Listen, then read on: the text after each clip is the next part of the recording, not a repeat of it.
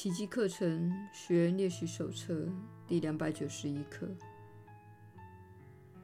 今天是个寂静而平安的日子。今天，基督的会见透过我而看，他的眼光帮我看到天下万物都活在宽恕与平安内。他也赐予了世界同一个会见。我因他之名而接下这一慧见，不只为自己，也为了整个世界。今天我们所见的一切何其美丽，我们周遭的事物又显得何其的神圣。我们的使命就是认出我们共享的神圣生命，它如同上主一般的神圣。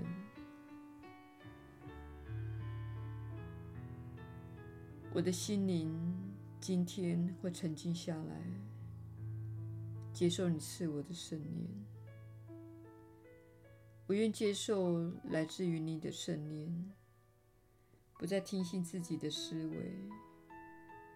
我对你的道路一无所知，然而你却肯定不移。天父，引领圣子。踏上你那宁静之路吧。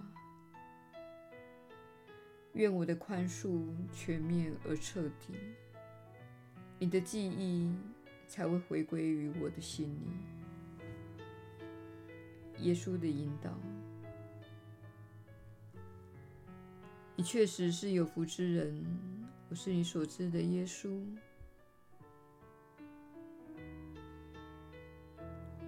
我们希望你能享受那些寂静而平安的日子，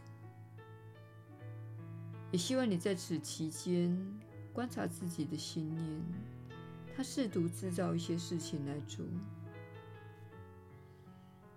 在这项心灵锻炼计划中，你有许多的机会可以享有一整天的平安，没有娱乐，没有差事要忙。没有计划占据你的心灵和时间。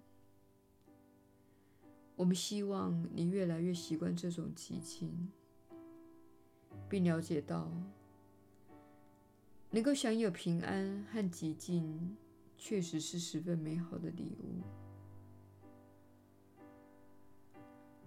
在此状态下，你一无所缺。心灵处在彻底平安的状态时，你的意识会敞开，然而，这不会在你一开始练习的前几分钟就发生，不会第一天练习就发生，甚至不会在开头几天的练习就发生。然而，若能将那些不规则的平安时日连接起来，你的心灵就会越加的清明。阻碍你与更高振动频率交流的干扰也就会越来越少。这也是这位传讯人的经历。他练习处在寂静中，练习专注于自己的心念，并勤加操练宽恕功课。有时是持续不断的练习，决心要让心灵恢复平安的状态。没有烦恼和怨尤，正是这份决心，使他的身心得到如此的转化，足以连接到更高的指引。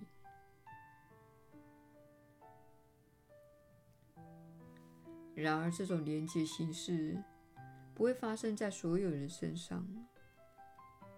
你不必害怕，不是所有人都必须做这种工作。这类工作是针对像这位传讯人之类的人士所设计的。你会获得指引，你会有明确的指引。不过，你必须先让自己习惯于寂静，不要认为在这种状态下自己会有所欠缺。